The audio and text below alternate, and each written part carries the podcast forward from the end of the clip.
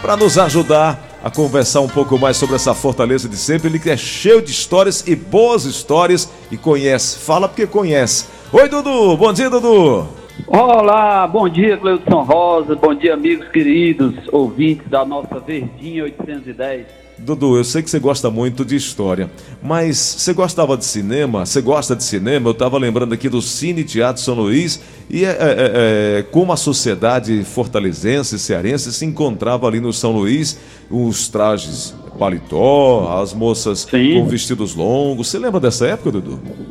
Sim, sim. Foi um tempo, né, que eu diria glamuroso, né? E Fortaleza, né, passou a ter um cine de tal porte como o Cine São Luís, né, Leudson? Que foi um marco para a cidade, né? Porque o Cine São Luís ele estava bem ali, ele está, ele está, né? Uhum. De frente ali à Praça do Ferreira. E o Luiz Severiano Ribeiro, né, que é o fundador, que era o dono né, de uma grande cadeia de cinema no Brasil, ele morava no Rio de Janeiro. Ele veio, ele tinha sempre em mente, né, na sua cidade natal, fazer uma, uma, um grande cinema, né? um palco bonito. E você vê que hoje, mesmo hoje, né? o Cine São Luís ele começou a ser construído mais ou menos nos anos 50, né? E ele demorou, ele demorou algo em torno de três, se eu não me engano, de três a quatro anos, né? Três anos da construção do cinema em si, porque foram muitos detalhes, né? É um cinema que acusticamente a estrutura dele é uma estrutura de teatro, se você observar, né? uhum. né? Ele tem uma parte de baixo e tem uma parte de cima, né? E é um cinema que as poltronas, inclusive, elas tiveram que ser encomendadas, né, na época, e foi inaugurado, né, com uma grande, uma grande solenidade, né? E foi uma coisa muito bonita, né? E você vê que ali o Cine São Luís, ele, ele é um ponto na Praça do Ferreira, é um ponto que diferencia, né? Você tinha ali na Praça do Ferreira, chega depois, o Hotel Savaná, isso, isso. que foi o hotel das estrelas, né? Eu diria na cidade nos anos 70, né? Uhum. Era o hotel onde toda celebridade se hospedava, né? Era um hotel muito bonito, né? E segundo consta, ele tinha uma cobertura muito bonita também, onde você avistava ali o centro da cidade todo, né? Então era uma cidade, Gleison, que ela caminhava para o centro, né? Ou Sim. seja, ela caminhava ali para aquele centro onde você tinha a Praça do Ferreira, você tinha a Praça José de Alencar, uhum. você tinha a chamada Cidade da Criança. Sim, sim, né? sim. Você tinha a Praça da Bandeira, que a Praça da Bandeira ela já era menos habitada, né? Mas você tinha ali um centro da cidade onde, onde eu diria que era para onde caminhava a cidade, para onde caminhava o comércio, né? Uhum. Isso se dá muito até os anos 80. Interessante, porque essa cidade, né, ali a Praça do Ferreira é um grande marco, né? na própria história de fundação da cidade de Fortaleza, ali, se você observar no centro da, da, da praça, ainda existe ali uns resquícios de uma cacimba, que era onde os animais passavam para hum. beber água, isso nos no, no século XVIII, mais ou menos. Hum. E era muito interessante porque ali sempre foi um ponto de referência, né?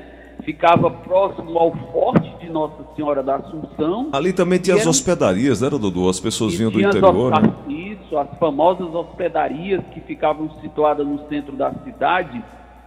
E era uma cidade, Gleudson, que até os anos 70, eu diria, os anos 80, né, início dos anos 80, ela estava muito presente no centro, né? E aí o que, que acontece? Na medida em que a cidade vai crescendo, os bairros começam a criar vida própria, né? Uhum. Então você vê um bairro como Messejana, um bairro como Parangaba, um bairro como Aldeota, e vamos para a área nobre da cidade, um bairro como a Barra do Ceará. Hoje, todos esses bairros, eles têm vida própria. O que, que eu chamo de vida própria?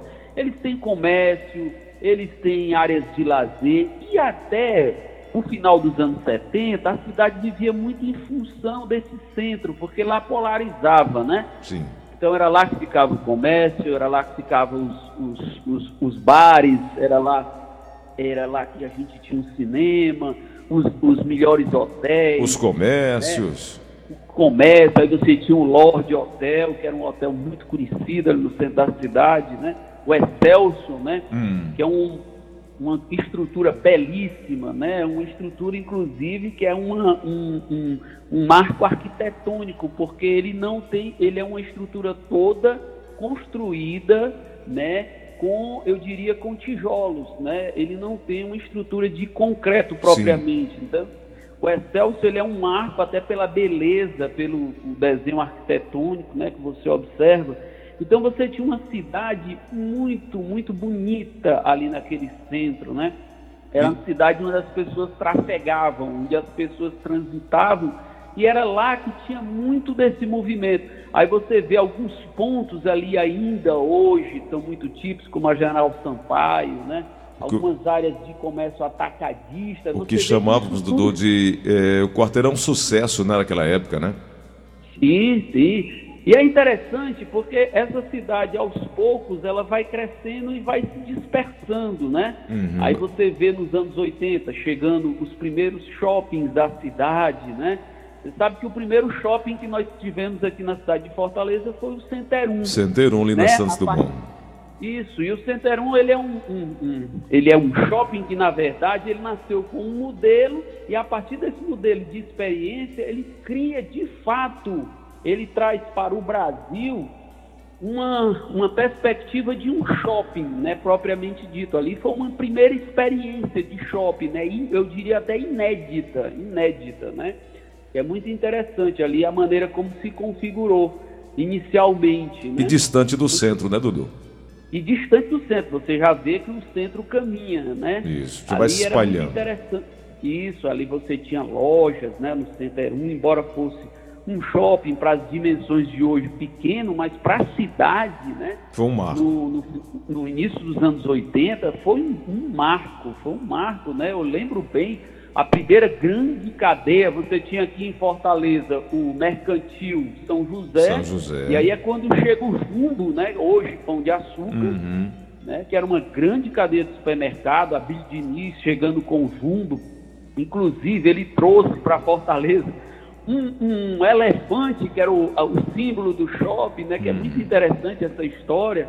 E foi uma coisa que marcou muito ali a chegada desse supermercado, a chegada do do shopping, né, do Center 1. E aí, Dudu, o, o, Jumbo também já, já não era no centro, já era em uma, uma outra área afastada do centro. Se eu não estou enganado, você... o, o, primeiro Jumbo Pão de Açúcar é era aquele da, da abolição?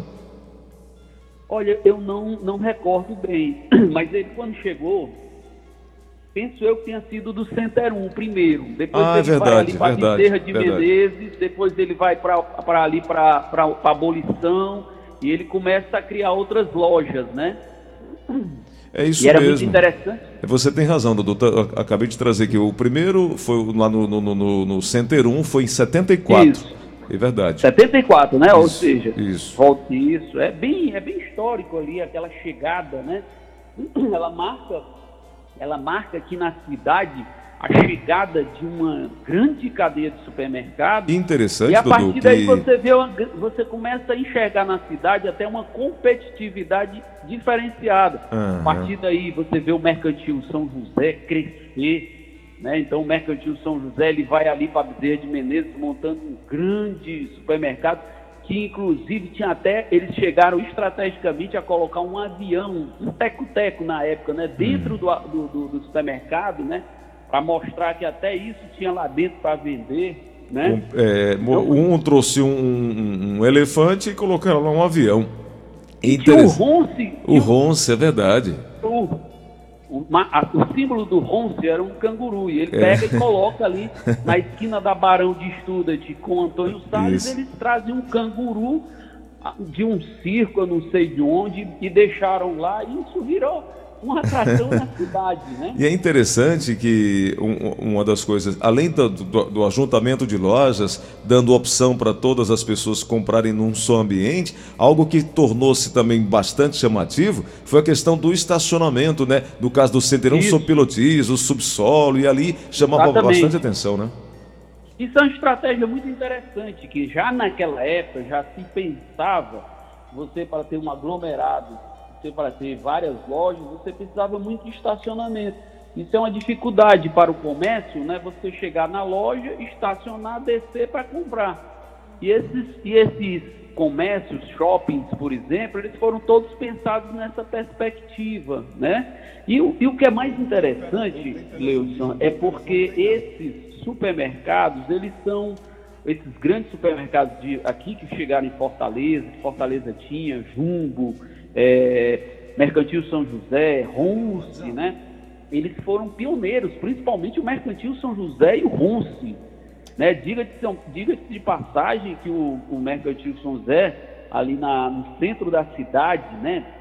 bem naquele ponte ali da, da se eu não me engano, da General é, Sampaio. Tinha na Governador Governador Sampaio também, não era, Dudu? Governador Sampaio, desculpa. Isso.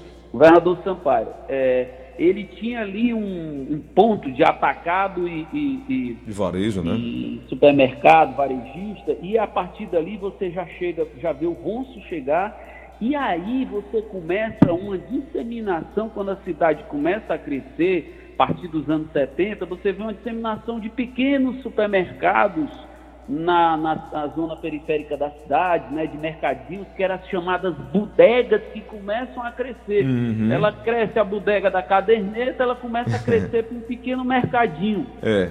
Né? E é interessante porque essa experiência ela vai tornar a, a, aqui em Fortaleza a trazer grandes cadeias de supermercados que você vê hoje, como por exemplo o Mercadinho São Luís. Ele começa como bem diz o nome, era um mercadinho. É. E é curioso porque todas essas experiências de grandes cadeias de supermercado aqui em Fortaleza, Fortaleza também foi um exemplo para o Brasil, porque era... todas essas, essas cadeias formam cooperativas, ou seja, eles são pequenos, se fortalecem de que forma? Através da compra coletiva. Eu tenho um mercadinho, você tem um mercadinho, ela tem um mercadinho. Opa, vamos se juntar aqui, fazer uma compra coletiva, porque a gente barganha no preço. E aí tem como a gente competir com um jumbo, tem como a gente competir com um supermercado maior, e a partir daí você vai criando experiências e fazendo com que essas marcas sobrevivam e cresçam e sejam exemplos. Né? E aí você falou então, no elefante, o Fábio que está ouvindo a gente em Manaus disse que ele era garoto e ele disse que lembra do elefante, é, do coitado do elefante é, em 74, engrossou as pernas e tanto carregar menino para um lado e para o outro na inauguração Ora, do jogo. rapaz! oh, rapaz, era a coisa mais engraçada do mundo, porque o, o, os meninos faziam fila é. para passear nesse elefante, né? É isso. isso virou uma atração na cidade de Fortaleza. Foi assim um uma correria para aquela Santos Dumont ali onde é o Center 1, todo Dudu, mundo querendo andar nesse a época não era aldeota, não, era aldeia grande, era o nome, era? Não, já era, era aldeota. aldeota era... Ah. Já era aldeota, sim, né? E eu me lembro, eu estou lhe contando essa história porque eu Você tava na fila? fila. Você estava na, na fila, rapaz. Eu estava lá na fila, lá desesperado para andar nesse elefante e nem consegui, porque era tanta gente. Era gente demais. Era gente demais. Mas olha, como é interessante, o Pão de Açúcar, o Jumbo também, ele tinha um cineminha para crianças, né? Hum. Lá dentro do próprio supermercado, né? Ele fez um cineminha que era uma forma de atrair as crianças enquanto os pais faziam compras, né? E eu me lembro que o menino lá nesse cineminha assistindo. E a gente conta essas histórias todas porque a gente vê, né, Gleudson, como é interessante a evolução da nossa cidade, o crescimento da nossa cidade, a gente fica imaginando que lugares como um dia desse você citou, Praia do Futuro nunca existia, né? Até então as pessoas só conheciam a cidade dentro de alguns limites, né? Uhum. Você para ir, por exemplo, para uma praia como Icaraí era uma viagem, né? Icaraí era como se fosse um um município distante da cidade de Fortaleza. Só se fosse para ir passar as férias, passar o fim de semana, né? Passar o fim de semana, você não concebia ir para uma praia como Icaraí ou para o Aquiraz, passar um, um, um dia, porque era distante realmente, né? E aí você tem uma época como essa, por exemplo, lugares da cidade, porque Fortaleza mesmo chegou a ter salinas, né? Uhum. Chegou a ter salinas aqui no Cocó, né? Então, e inclusive ali era uma área, por exemplo, onde tinha um, um gerador, né? Não, desculpa, ficava no Mucuripe, o gerador isso, isso. que a cidade tinha, né? A cidade tinha um gerador que era o gerador de uma companhia energética inglesa, que era a Light, né? Uhum. E a cidade, nos anos 40, nos anos 30, a cidade ela era movida né, por energia, por, por, por, por essa energia por, movida por geradores, né? Combustível, né? Então você vê o crescimento, né? Como é que a cidade vem evoluindo. Quando você tem Paulo Afonso, a usina hidrelétrica de Paulo Afonso, ela passa a fornecer energia aqui para o Nordeste, vem para, acaba chegando aqui em Fortaleza. É interessante porque a gente está falando de anos, né? Dos anos 40, dos anos 30. Dos anos 50, e aí, puxando a memória de muita 30. gente, Dudu, que você está falando aí do, do, do Center 1, e aí o, o Vinícius, que mora em em Aquirá, está dizendo, lembrou o nome da, de algumas lojas. Ele disse que tinha a é, Bol Tico, Casa Parente, Pernambucanas, Boró Godó Confecções, Esplanada, BD Esportes. Sim. Tinha uma agência da Caixa Econômica, já tinha essa agência Isso. já essa época, né? Tinha. Eu, eu acho que sim. Livraria. Eu, eu já veio com essa. Com essa a livraria Feira do Livro. A Feira do Livro. Lojão Isso. Anfisa, Lojão Anfisa eu lembro muito bem. E tinha um Cine Gazeta, né? O Cine Gazeta, né? Que era o cine, o cine que ficava ali no, no, no, no Center 1, né? Esse cine, ele fez história na cidade, né? Isso. E, inclusive, foi um cine clube, ele formou um Cine, cine Gazeta, tinha 430 lugares, acabei de ver aqui, é verdade. Pronto, é, exatamente. Eram 45 cine, lojas. Ele, ele formou um cine clube que na época era o Pedro Martins Freire, grande figura, uma pessoa aqui importantíssima, é importantíssima aqui nessa, quando se trata de cinema na cidade, né? Ele fez um clube onde as pessoas sempre faziam debate após os, os filmes, dia ah, é? de sábado. Tinha uma resenha era depois, era, Dudu? Era, você assistia a sessão, né? Que era uma sessão que eu diria de uma de filmes, né? Que era um circuito é, mais cult, né, um circuito mais cultural, e dia de sábado tinha essas sessões, ele conseguia trazer essas fitas aqui para Fortaleza, e aí após as sessões você tinha o Cineclube que discutia sobre os filmes, era muito interessante isso. Aí é você isso... falou do, do, do, do Gazeta, é, falando que tinha esse papo, né? E aqui quem está dizendo também para nós aqui que não, aí além do, do, papo também tinha um momento de como a gente chamava de queixar aquela amiga que você levava no cinema, né? Levava no cinema, aí depois ia queixar e aí como é que foi o filme e tal. Era aí. momento também de chegar para conversar, né, Dudu? Depois de cada sessão, né? É, e é interessante, Paulo, que a gente comentando sobre essas coisas, é interessante como aquilo ali como, por exemplo, aquilo pode transformar uma cidade como uma, uma iniciativa como essa, comercial, como o Centerão foi importante para a cidade, você vê que a partir dali você tem. A gente está falando de cinema, então Isso. ali foi a partir dali que cresce uma cidade, um, um lugar onde se discute cinema, então depois você já parte para outra perspectiva e você já vê surgir nos anos 70 a Casa Amarela da Universidade Federal do Ceará, ali na Avenida da Universidade, né, fundada por Eusélio Oliveira, grande figura do cinema cearense, entendeu? Uma pessoa que foi um marco, indiscutivelmente, uma pessoa que era estimulador, era uma pessoa formador, entendeu? Inclusive lá nos fundos ali da, da Casa Amarela, a gente tem um, uma espécie de auditório que é onde ele projetou durante longas datas, né, um circuito também alternativo de cinema na cidade. E Lampião permitiu que ele adentrasse o, o, o bando e pudesse fotografar, pudesse falar com Foi ele. Foi autorizado, então, né?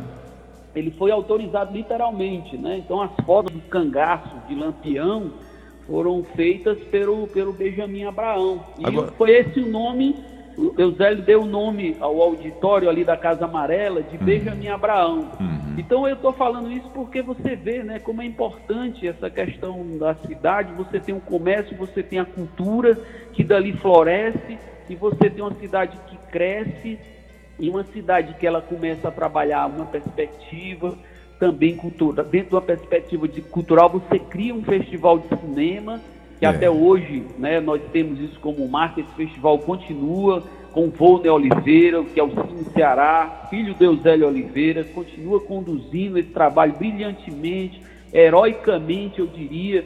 E daqui desse berço, dessas primeiras ideias, você tem grandes cineastas que despontam para o Brasil, né? É. E atores, você tinha o Teatro Universitário ali na Avenida da Universidade também, que foi um grande marco, né? é um grande marco da cidade. Enfim, você tinha um teatro José de Alencar, você tinha uma vida cultural né, muito pulsante, né? Agora, Dudu, deixa eu te perguntar uma coisa. Quando veio o Aldeota, o primeiro shopping de Fortaleza na Aldeota, grandes lojas na Aldeota, e tudo antes era no centro, houve uma divisão, tipo assim, não, quem é da classe média vem fica aqui no centro mesmo, e classe média alta é aquela região da Aldeota. Por isso a Aldeota ganhou é, essa fama de, de, de riqueza, de ostentação, de pompa. Criou-se uma divisão ou estou enganado? Não, eu diria que a Aldeota ela, ela, ela se torna um bairro mais nobre porque exatamente ela está estrategicamente situada em um lugar, eu diria, é, mais é, é, de fácil deslocamento da cidade, próximo às praias, entendeu? E isso é interessante porque você vê que se você observar a cidade de Fortaleza, até os anos 60, ela era uma cidade que ela não olhava para o mar. Então, por que, que eu estou dizendo isso? Até mesmo as sedes dos clubes, elas tinham o mar de costa. A, se você observar a o Náutico, né? Náutico Atlético Cearense, uhum. ele olha para a Avenida da Abolição. É verdade, olhar, Dudu. Nunca tinha reparado, é verdade. Isso. Se você observar é, o ideal, ele olhava, pra, ele olha para a abolição também. Ele não olha para o mar. Isso tem muito a ver com a atividade recreativa, porque as pessoas não entendiam ainda a cidade, não tinha essa relação de lazer com o mar. O Clube dos Diários então, também já ia antigamente, né, Dudu? O Clube dos Diários também, a, a entrada dele era voltada para a abolição, né? Uhum. Então, a Aldeota, ela trafega, ela vem para cá, porque ela começa a ser um bairro que ela é, ele é um bairro planejado. Ele é um bairro com ruas, eu diria, planejadas, com praças, entendeu? Então foi um bairro que ele, de certo modo, ele foi planejado. Então é um bairro que ele tem uma circularidade, uma circulação do ar que ela é mais propícia, é uma entrada de ar da cidade, o, o, o vento ele entra muito aqui por esse, por esse lado é, leste da cidade, então você tem uma entrada, então você tem uma qualidade de vida melhor. Essas coisas não são escolhidas à toa, entendeu? Uhum. Pela posição de entrada, você tem menos poluição, você tem um bairro que é próximo às praias, entendeu?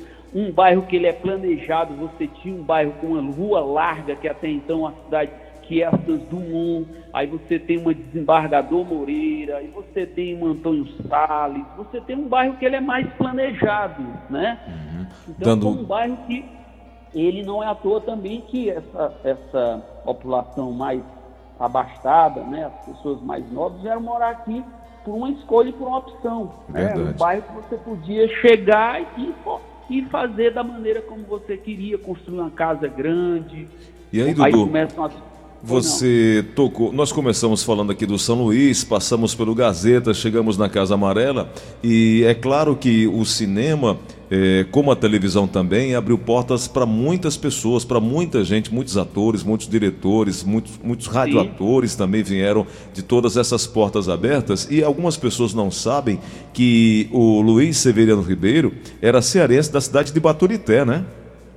Sim, é cearense, exatamente. E ele foi um homem muito rico, né? Nos anos 50, né? Nos anos 60, ele era dono da maior cadeia de cinemas da América Latina. Né? Muito curioso isso, porque ele formou esse império dele, ele formou exatamente com salas de cinema. Então, você vivia uma época glamurosa onde o cinema ele era tudo, né? Você ia a um cinema era como você ia a um restaurante. Né? Então, assim como você tinha o glamour de ir ao teatro, você tinha o glamour de ir ao cinema. E o Cine São Luís, ele foi projetado de uma maneira muito harmônica, muito bonita. Você vê os lustres, eles foram trazidos da Europa, os lustres. Uhum. Não são lustres fabricados aqui no Brasil. Uh, o piso, o piso você vê que é um mármore belíssimo, belíssimo, entendeu? As poltronas do Cine, para a época, eram poltronas, até hoje, são poltronas confortáveis. né? E elas são poltronas, poltronas até de certo modo anatômicas, né? É verdade, abraçava você assim, né? E aí Isso, o, é interessante. O, o Dudu falando é do mármore, mármore de Carrara e os cristais importados da Tchecoslováquia. Três Exatamente. grandes lustres, né? Isso, então você vê que foi uma construção caríssima para a época. Hoje, se você pegar, Gleu, se for fazer uma construção daquela hoje, é. rapaz, eu diria que é uma coisa que você gastaria bastante, entendeu?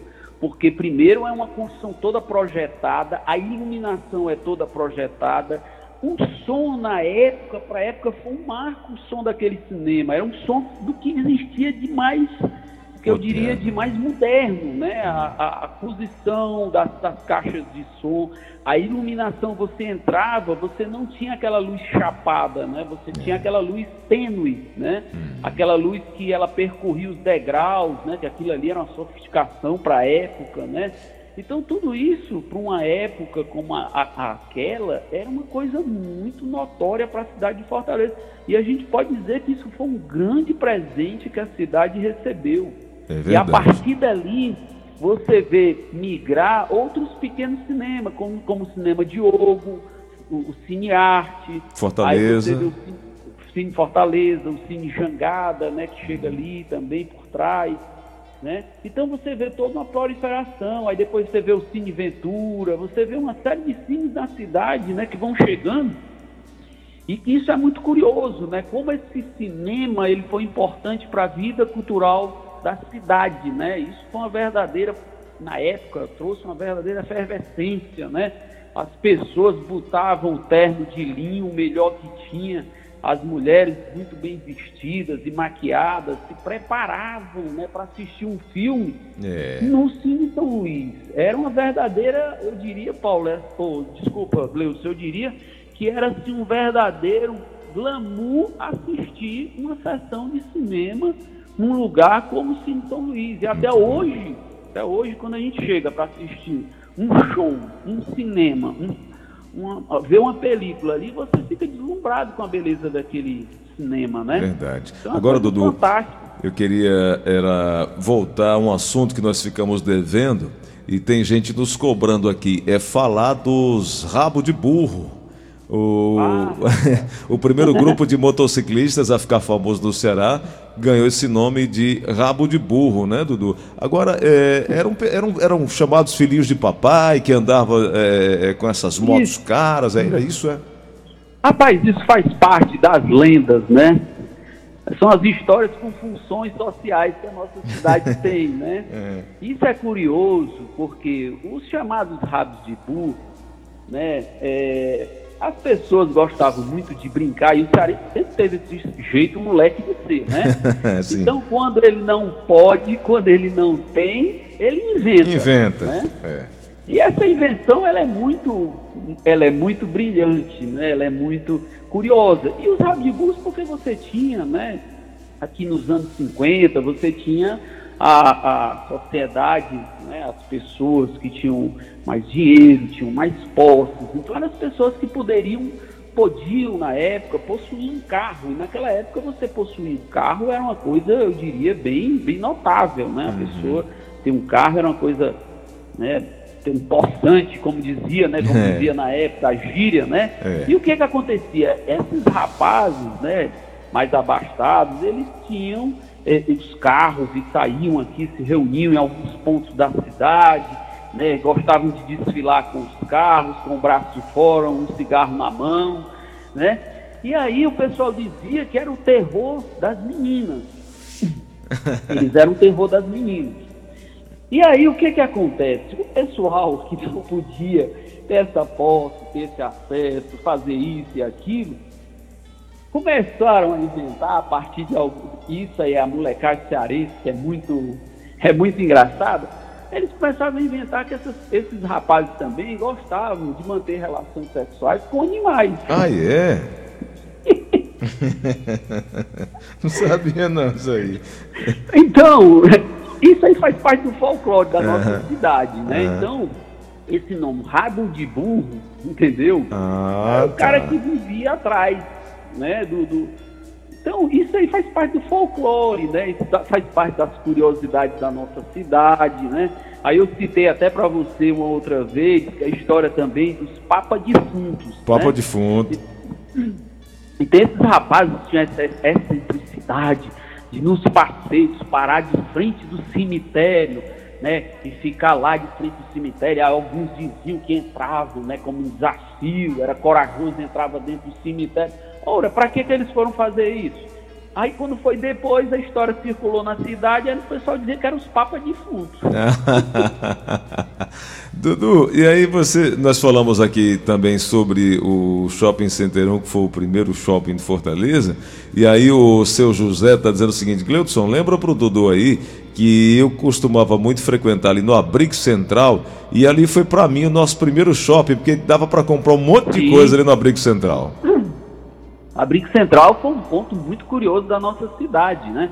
Ali no Abrigo Central você tinha, né? Praça do Ferreira, Dudu, né?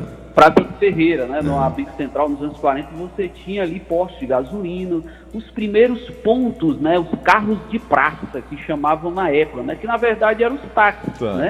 Uhum. Então até então você não tinha o taxímetro, né? Que a gente recorda, né? Daquele reloginho que você entrava, que era uma espécie de um quadrado, aí ele pegava, passava assim a mão. É, bandeira 1, um, bandeira 2. Bandeira 1, um, bandeira 2, livre, né? É livre. Então ali você tinha um abrigo central que inclusive era um grande ponto de encontro da cidade. É. Né? Ali foi sempre, né? A, a Praça do Ferreira, ela sempre foi um ponto de, eu diria, um ponto de ebulição da cidade, né? E ele está um lembrando que a época dele aqui, por volta dos anos 60, em 49, o prefeito era Cris Moreira da Rocha. Exatamente. A, a Cris Moreira da Rocha, né? Foi um, um, prefeito na cidade na época que eu até já citei, já falei sobre ele aqui. Ele, eu diria que ele foi um cara que ele estava à frente do tempo, né? O Cris Moreira da Rocha, né? Porque ele foi um cara que ele revolucionou na política e ele era muito ousado, né? Ele era muito ousado. E ele era um cara de uma família nobre, a Cris Moreira da Rocha, mas um cara que sabia conversar e dialogar muito bem com essas classes menos favorecidas, né? Uhum. Então você tem aí nesse período que antecede a eleição dele, em 47, em 47, exatamente, é em 1947, você tem aí uma chamada, uma famosa passeata dos tamancos, né?